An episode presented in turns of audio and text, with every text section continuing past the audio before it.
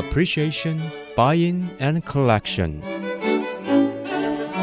艺术 A B C，艺术入门的三部曲，艺术收藏的必修课，让您成为品味出众的艺术鉴赏达人。您的家成为风格独具的私人美术馆，实时与艺术之美对话。艺术 A B C，陆杰明主持。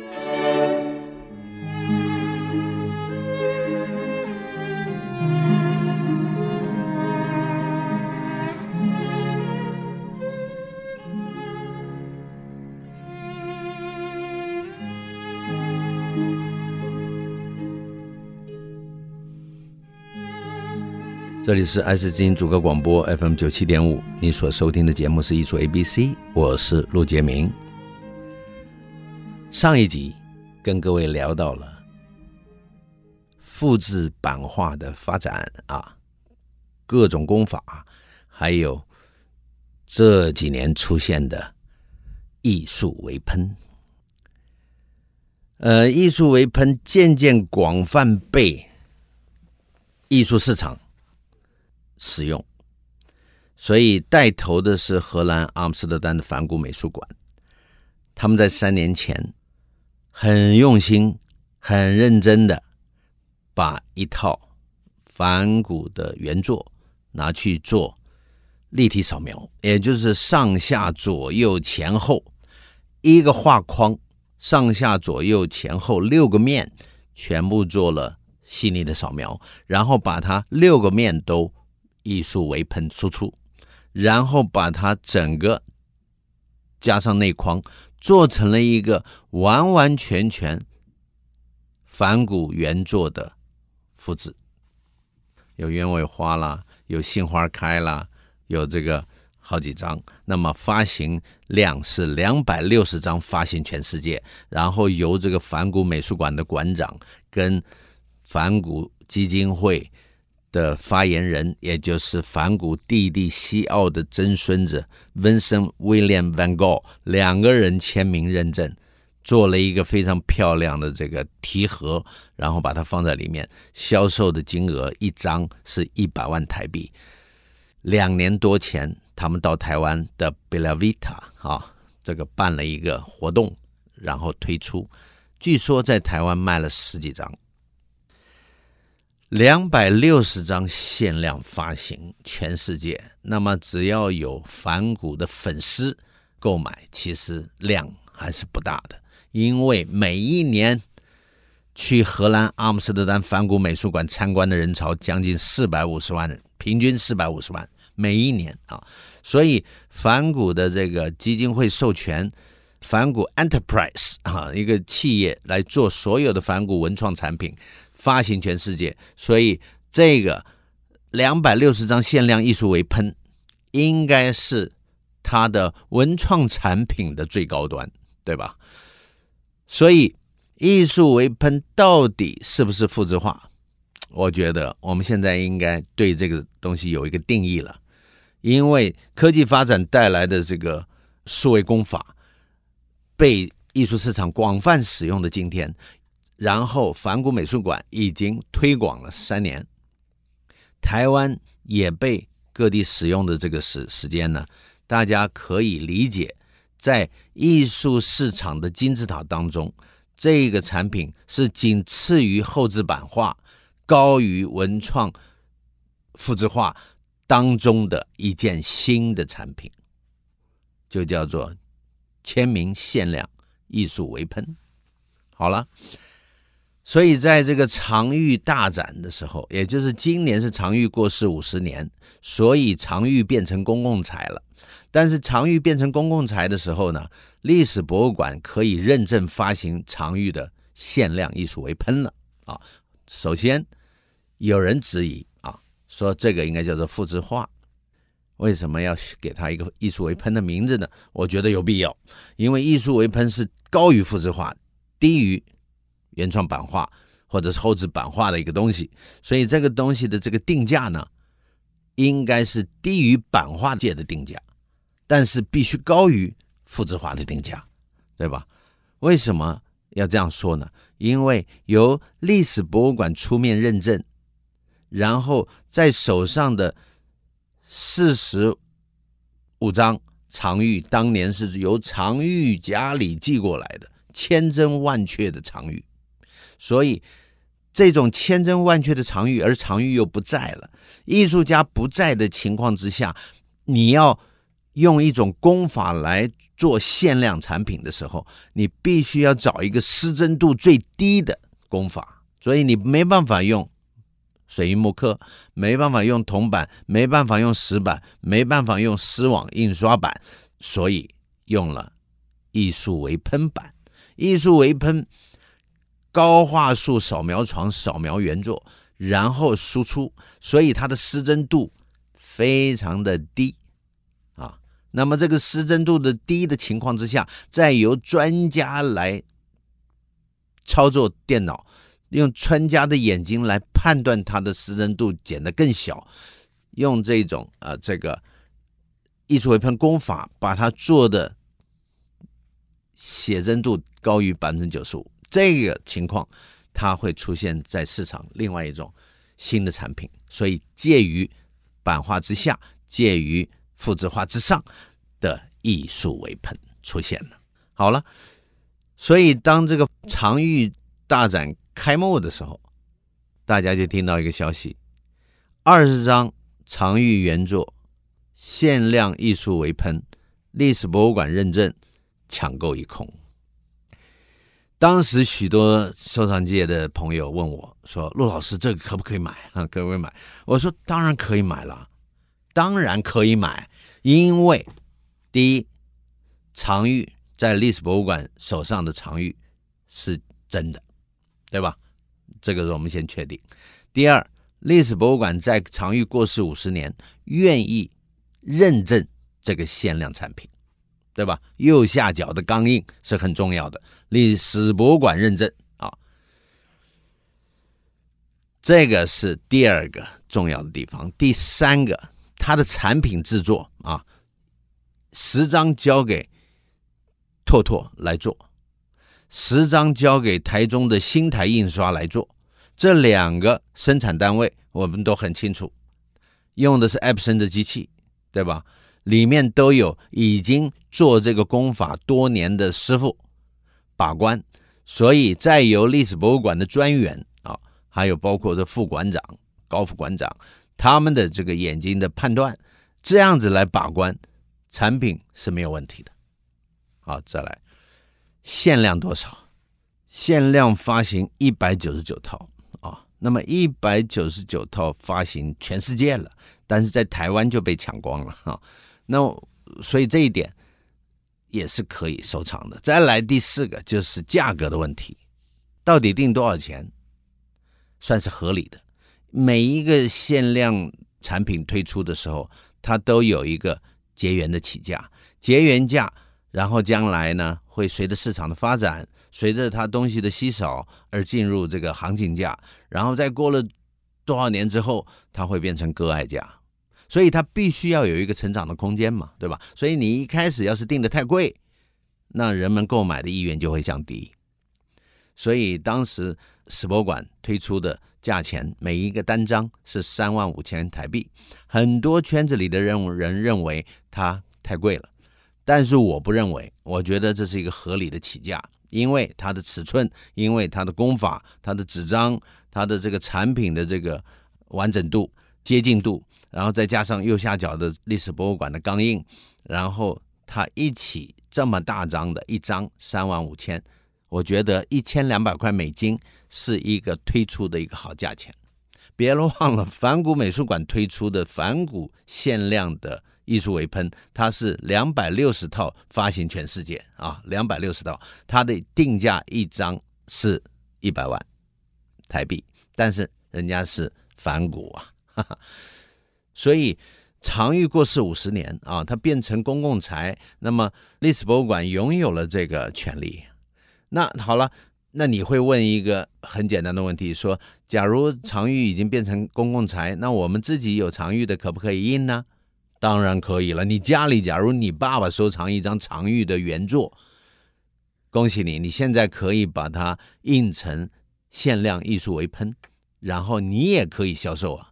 好了，那你可不可以拿历史博物馆的这个印出来的东西再去印，然后去销售呢？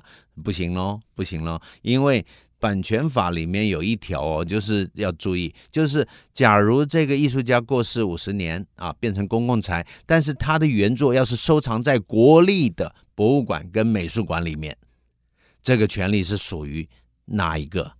国立美术馆的。所以，假如是在欧洲各国也是一样，假如在博物馆里面收藏的，他是权利还是属于他自己的。但是私人收藏的，私人收藏的一件一张藏玉，他是可以做的，因为已经过了所谓的五十年，过世之后五十年的这个概念。像齐白石，现在已经变成公共财了。但是这个差别在哪里？就是说，你有一张藏玉，你印出来在市场卖，你敢不敢定三万五千呢？不好意思，你定三万五千就贵了。为什么？为什么？为什么？好，没有历史博物馆的认证呢？为什么历史博物馆的认证这么重要？让我们先休息一下，待会儿再回到艺术 ABC。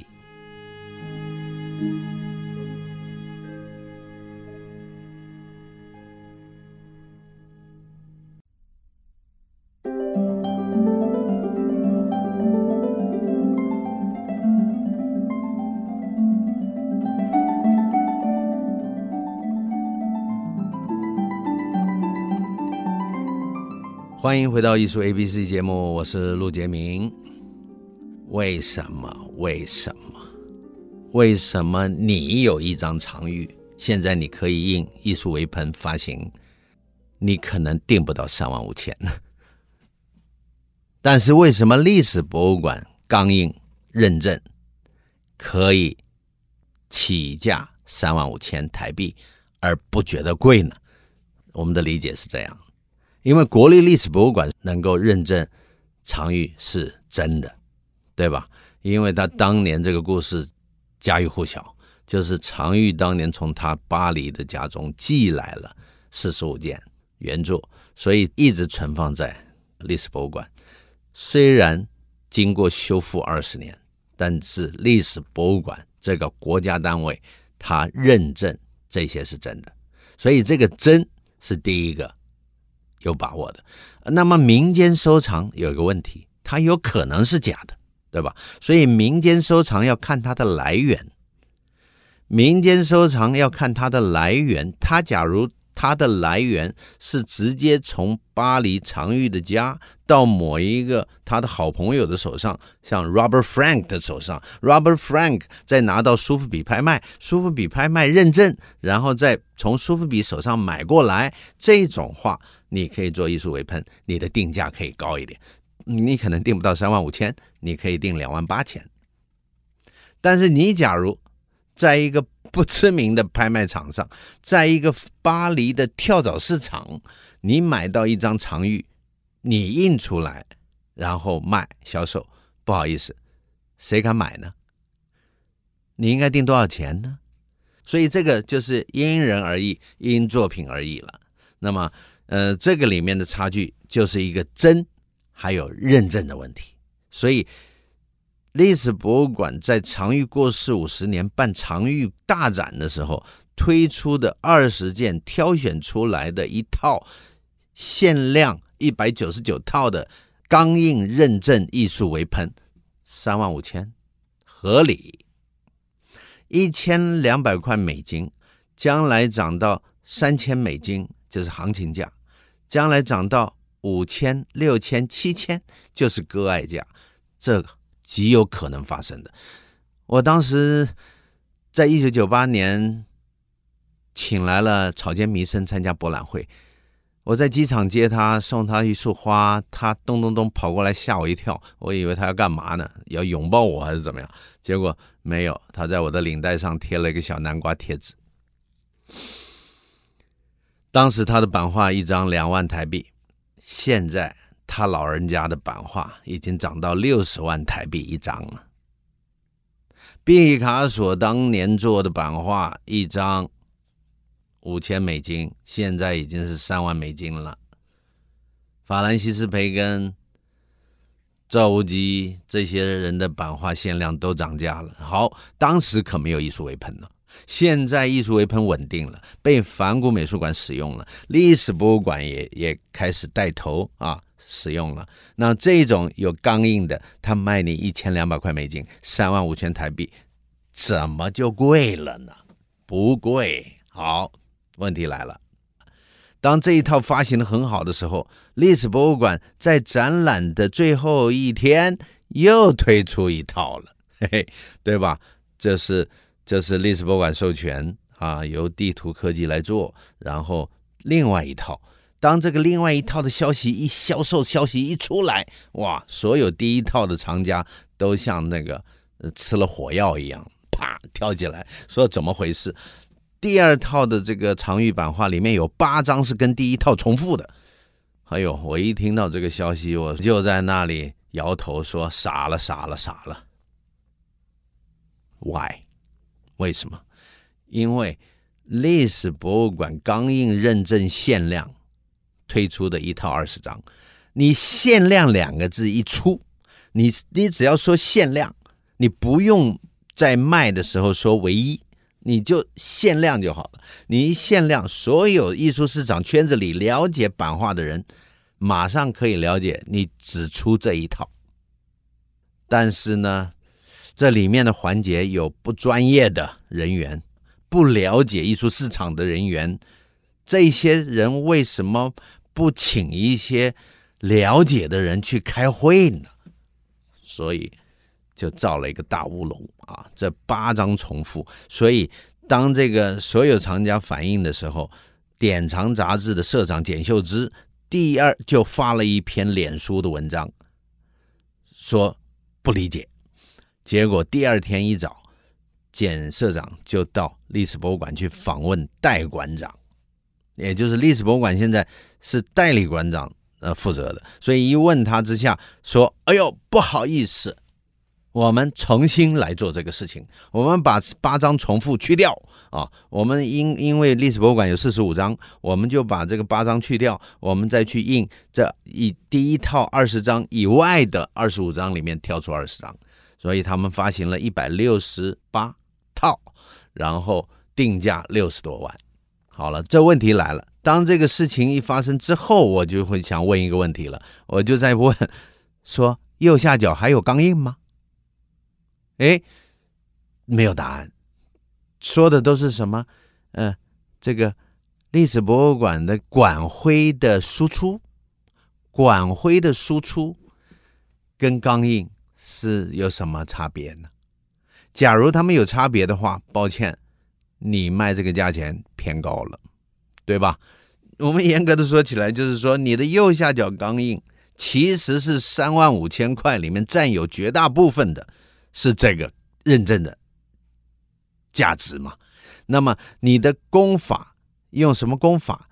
请问你用哪一家印表机输出的呢？你做出来的这个品质有没有保证呢？你这个尺寸是跟原件的差距有多大呢？跟第一套的二十张的差距有多大呢？你定的价钱虽然低一点。但是还是单张超过三万呢，所以好了，那这这个问题就很纠结了啊！所以我就觉得很有意思。哎呀，怎么会出这种乌龙呢？也就是说你，你好好的出一套二十张，你再接着再出第二个没有出过的二十张，选出来一套右下角钢印完整，不是很完美的一件事情了吗？那么喜欢常玉的朋友们，不是可以用一个？三万五千去买一张常玉艺术微喷吗，然后做一个框子挂在家里，引发高级的社交话题，美化家居，将来还有一点点成长的空间嘛。因为限量产品的涨价空间两三倍顶多了了，那原作的涨价空间一两百倍都常常出现了，所以这个过去了哈，现在。除非你是佼佼者啊，艺术这个明星级或者大师级的人物，一二十倍是有的。但是限量产品的两三倍的成长，那是绝对有的空间呢，不是吗？那你只要把这个历史博物馆右下角钢印的认证的艺术为喷，再过五年后拿到大陆上喜欢藏玉的人，他难道不会用三万五千人民币跟你买吗？所以就是这么一回事。所以我们在这里要认清一件事情，就是艺术为喷已经广泛被使用了，不要再骂了，不要再说它是不值钱的复制画了。它经由历史博物馆钢印认证，它经由科技技术把关的这些公司输出制作。它经由历史博物馆专员跟把关的这个电脑专业人才的监制，由限量认证、保证书、包装等等，是绝对有这个价值的了。所以这是一个艺术市场新的一件产品，它低于原创版画，它高于复制画的一件艺术文创。值得收藏的产品，所以今天呢，借由两集时间把这个事情给稍微说清楚一下，让大家能够了解艺术 ABC。我们下周见。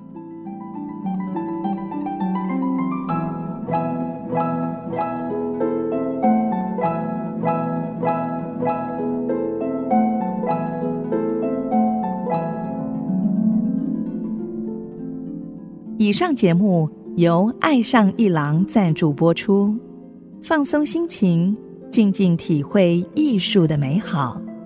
iArt Gallery 让您爱上一郎。